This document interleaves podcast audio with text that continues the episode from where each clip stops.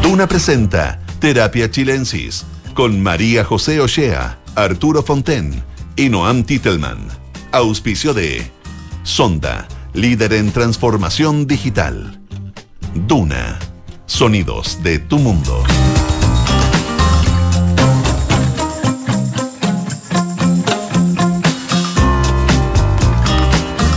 Hola, muy buenas tardes. Bienvenidas, bienvenidos a un nuevo capítulo de Terapia Chilensis en este día martes 8 de agosto. Como todos los martes, nuestro panelista Noan Titelman nos acompaña desde el más allá, eso sí, aquí en el estudio estoy con Arturo Fonten y Noam está en París. ¿Cómo están ustedes? Muy bien, muy bien, no tan bien como estaríamos en París probablemente, pero Probablemente, probablemente. ¿Cómo se, ¿Cómo se ve la Sí, vida? Podríamos llamarlos los martes de Noam. Los martes de Noam. Podría ser los martes Noam, pero se podría confundir con los martes de Merino, entonces quizás no. ¿Cómo se dice martes en mardi? Mardi, Mardi? mercredi. Lo- ¿Cómo se dice los martes de Noam? Perdón, me excusan en francés. ¿eh? ¿Los martes de Noam en francés? No, no, yo estoy, aprend- yo estoy aprendiendo francés todavía, así que en un par de meses Le- más le les prometo, podemos hacer el programa entero en francés. Ya, no Muy sé. bien. Mira, con lo Mateo que es este niño, yo apostaría a que en un mes más ya puede hablarnos en francés. El problema es que no sabemos qué, le- yo no sé, no sabría qué contestarle, pero bueno. En fin. Oye, bueno, ¿la vida se ve más en colores desde allá? Sí, bueno, justo ya paró de llover, desde que llegué casi no había parado de llover, y ahora con sol se ve, se ve increíble la ciudad. Eh, ahora también es una ciudad muy viva, llena de actividades culturales, y también con varias protestas, hace no mucho hubo estas protestas de en los Balnews de, a propósito de un, de un joven eh, que fue eh, muerto por, un, por la policía, Eh, antes de eso había protestas por las pensiones, en fin, y, justo iba caminando hace poco por aquí cerca de donde vivo y había una protesta por las personas indocumentadas Mm. y, y que también están protestando. ¿Eso era a favor o en contra? Es una sociedad muy activa, muy, muy buena para las protestas. Para la digamos. ¿Pero pacífica? Hasta No. por ahí nomás. ¿eh? Eh, hay de todo, No, hay sí, de todo, de todo, sí, hay de todo. todo. Oye, no, Antitelman, eh, hay varios temas que queremos conversar, pero eh, hay otro que estábamos también hablando antes con, con Arturo, antes de que tú te conectaras, que, em, bueno, me imagino que igual eh, desde allá estás bien enterado de las cosas que están pasando acá en Chile. Eh, ya la, la, la, la presión sobre Giorgio Jackson es, eh, yo creo que nunca antes vista, ¿no? O sea, como que básicamente tal el, el- todo de brazos caídos hasta que salga eh, Giorgio Jackson del gobierno y también empiezan a apuntar contra Javiera Martínez, la directora de, presupuesto, por haber hecho ciertos cambios, cierto presupuestario, eh, lo que se le acusa en el fondo de haber relajado un poco. Eh, bueno, y Marcela ha salido a defenderla con todo. Se sabe el caso de otra seremía que le pasó en un día mil millones de pesos a una fundación. ¿Hay algo, eh, hay como alguna laxitud frente, frente a cómo se trabaja en el Estado de, de una generación nueva? ¿Cómo, cómo lo ves tú? ¿Qué, qué, qué actitud Sí, está tomando este, este mundo nuevo que se asoma al gobierno? O sea, ya no se asoma, ya está, digamos.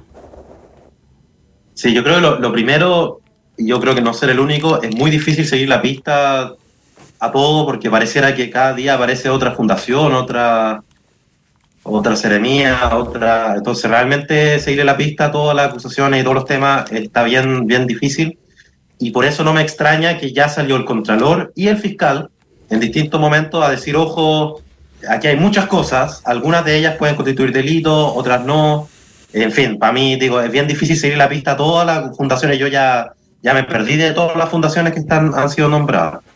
Eh, pero, pero dejando eso para, digamos, sería bueno hacer como una, no sé, ¿no? que alguien ordenara un poco todo- todos los temas que se están discutiendo, porque hay como una sobredosis. Si una vez en las redes sociales hay aún más acusaciones, entonces hay como un... Es, es difícil separar el, el grano de... La paja del trigo. de, Así se dice, ¿no? la paja del grano. Sí. Eh, sí, casi digo mal la expresión. Eh, pero dejando eso de lado, eh, efectivamente creo que hay una pregunta por este funcionamiento del Estado en, en dos niveles. En uno, es eh, eh, la, pregunta por... de hecho, hay una editorial del, del, Mercurio hace ya varias semanas atrás donde se hacía esta misma pregunta sobre, más allá de los problemas de corrupción, digamos, o de irregularidades, cómo se fiscalizaba que se ocupaban bien los recursos, sobre todo cuando se entregan a privados para que eh, ejecuten esos, esos gastos. Ahora, bien llamativo, porque yo no me hubiese imaginado desde el Mercurio cuestionando la ejecución de recursos de privados, que, yo creo que habla de la complejidad de esta discusión, porque también, de hecho, la misma editorial dice, bueno, en realidad tampoco que el Estado necesariamente lo haga mucho mejor. Entonces, más bien es una pregunta, ¿no? ¿Cómo, cómo se ejecutan bien los gastos? es que no podemos eh, confiar ni en el Estado ni en los privados para hacerlo. Sí, pero pareciera que en este caso no hay una... Eh, eh, sí, ahí sí, ahí sí. Que tú te estás preguntando algo. Sí, a mí, a mí me da la impresión de que en este caso, con respecto a lo, que está un poco en juego es la descentralización y las gobernaciones y los controles que tiene que haber ahí en el, en el, en el gasto, yo, en las asignaciones. Como que hemos dado pasos hacia la descentralización, pero parece que no han sido acompañados de una institucionalidad que permita controles, ¿no? Porque es mucho el dinero que se y de nuevo ahí hay dos cosas distintas, porque de nuevo ahí hay, dos cosas distintas, porque efectivamente los GORE y, y la mayoría de los eh, convenios rechazados por Contraloría vienen de los GORES, son ejemplos de descentralización, de mayor autonomía. Pero en realidad la Ceremi, claro, tiene un cierto nivel de autonomía, pero muy pequeño. Al final dependen eh, de, los ministerios de los que, de los que vienen. Entonces, creo que por ahí hay un tema. y hay otro tema que es... Pero los montos no son pequeños. no, los, los montos no son para nada pequeños. Y sobre todo hay un tema en particular que es que se implementó un mecanismo de transferencia de recursos que, no se rige por la ley de compras públicas. Y yo creo que por ahí hubo un gran problema, porque la ley de compras públicas tiene ciertos resguardos que van más allá, digamos, de, la casuística de cada caso por separado, para tratar de evitar que ocurran este tipo de, situaciones. Ya, pero mi pregunta iba más, porque eso es lo que es como lo concreto, y obviamente que es muy importante que, estas cosas se den con el control adecuado para que no ocurran pero eh, hay un hay como un golpe como, quiero, quiero decir como al colectivo que llegó al gobierno, ¿no? Em, ¿cómo, está la moral en ese sentido? No, yo creo que de todas maneras, a ver, primero políticamente un golpe duro, pero además quizás es interesante darle una vuelta a tuerca en el siguiente sentido, que muchas de las críticas que venían haciéndose a las gestiones previas eh, tenían este, este tono medio moralista. Y yo creo que una de las cosas que queda claro es que para que esta discusión tenga sentido, más que una discusión sobre, no sé, la ética y la moral de las personas que están gobernando, tendría que ser una discusión sobre lo que estábamos hablando con Arturo, ¿no? De las prácticas de gobernar, de la modernización del Estado. O sea, yo creo que es muy decidor eh, que prácticamente no hubiese nada sobre modernización del Estado en el programa de gobierno en primera vuelta de, esta presidencia, digamos. O sea, recién para la segunda vuelta apareció el tema de modernización del Estado, sobre todo pensando que el tema de las prácticas de gobernar había sido tan, tan central en el discurso.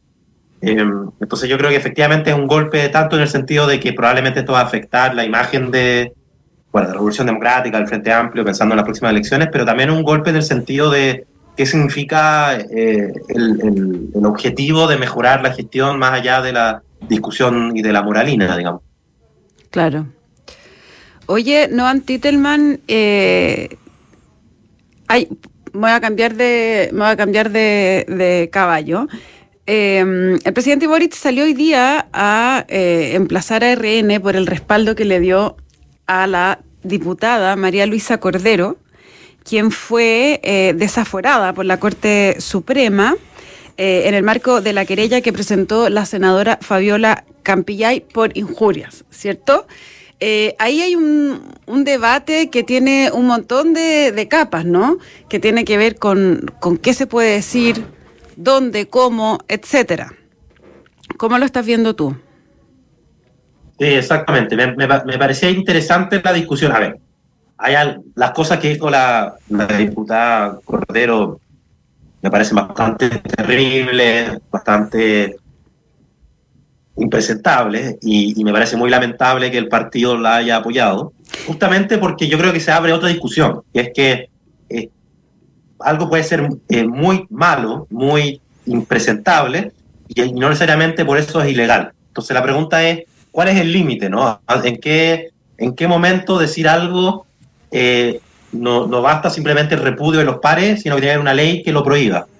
Yo soy de la idea de que en general la mayoría de estas leyes que tratan de controlar lo que se dice y lo que no se dice son en el mejor de los casos un sucedáneo a tener una, un tejido social, una institucionalidad, una forma de funcionar de la sociedad que permita autorregulación. Por ejemplo, que si una persona dice las variedades que, dice la, que dijo la doctora Cordero, lo natural sería que su partido fuera el primer espacio, digamos, de contención de eso, o sea, que los primeros donde tuviese ese, ese reproche, que no fuera necesario una ley para, para que recibiera ese reproche. Esto es una discusión muy amplia. Hace poco, hace poco por ejemplo, quedó la tendalada porque en Suecia está, eh, se, quemó, se quemaron eh, unos Corán, unos, libros sagrados de, de, la, fe musulmana, y con la autorización del Estado, porque la ley en Suecia es muy proclive a permitir las manifestaciones eh, ahora, eso además tiene una segunda derivada porque Suecia está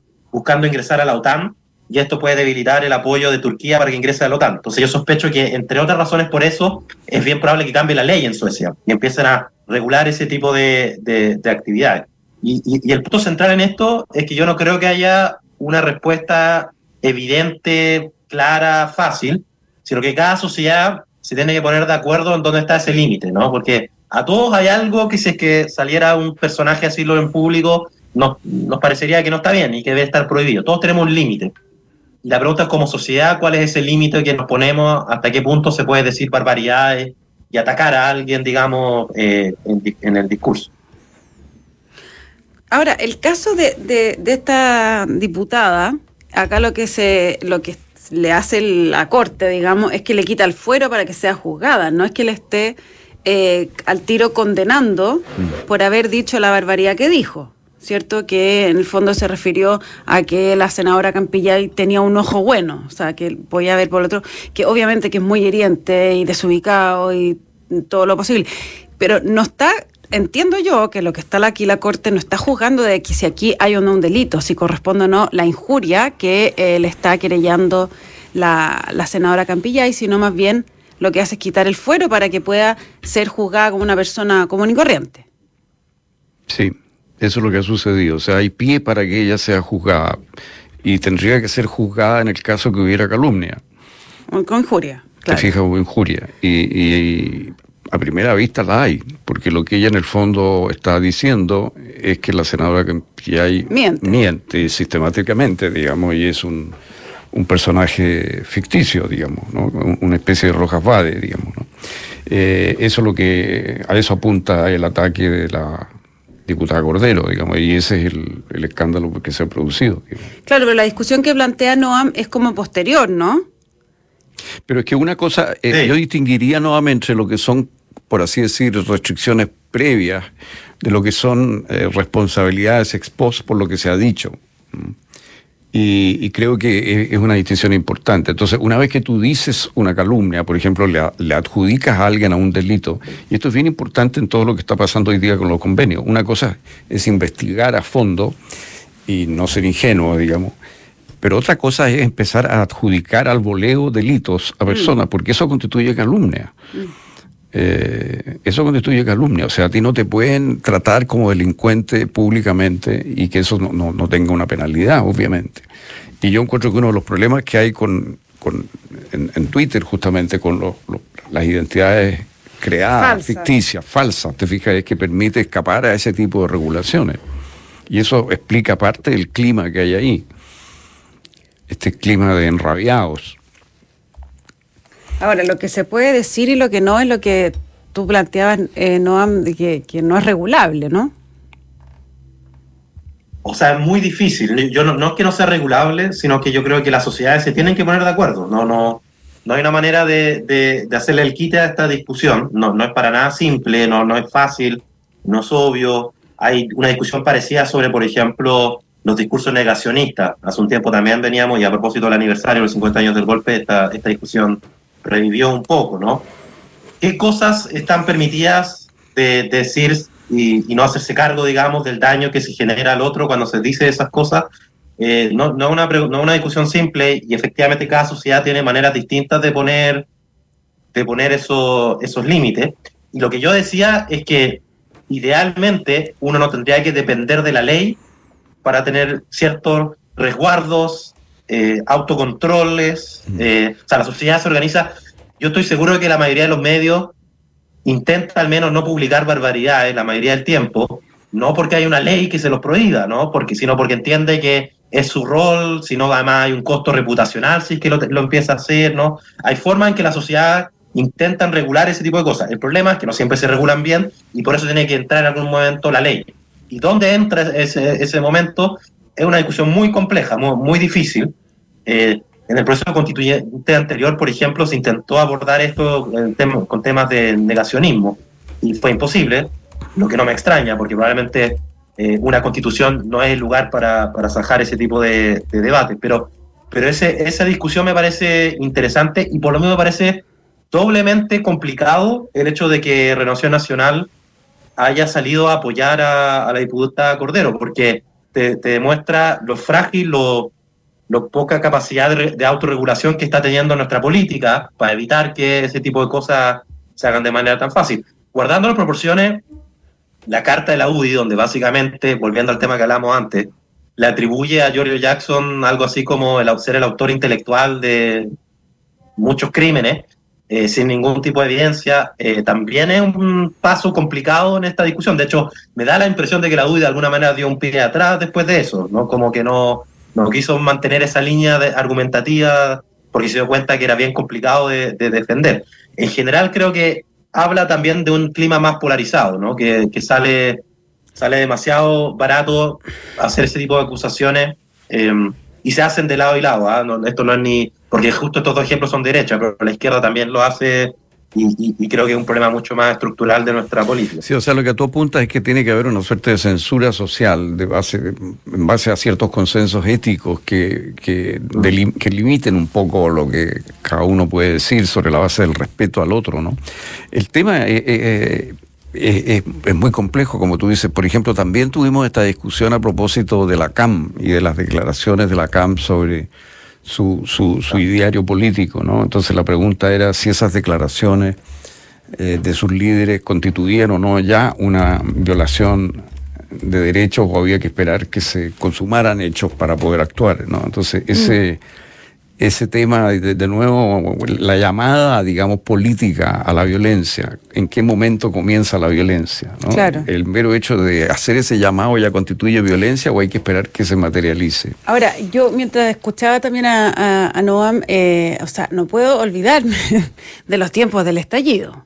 Que aquí, eh, claro, otra cosa es estar en el gobierno hoy día, pero la imputación de delito era pan de cada día. Ah, y, eh, ahí, y ahí también se me abre la pregunta de cómo juega en este escenario la Comisión de Desinformación, ¿no? Porque, por ejemplo, eh, no sé, eh, tendría que entrar a hacer algo, en el, por ejemplo, en el caso de la senadora Campillay y la disputa con la doctora Cordero, ¿o no?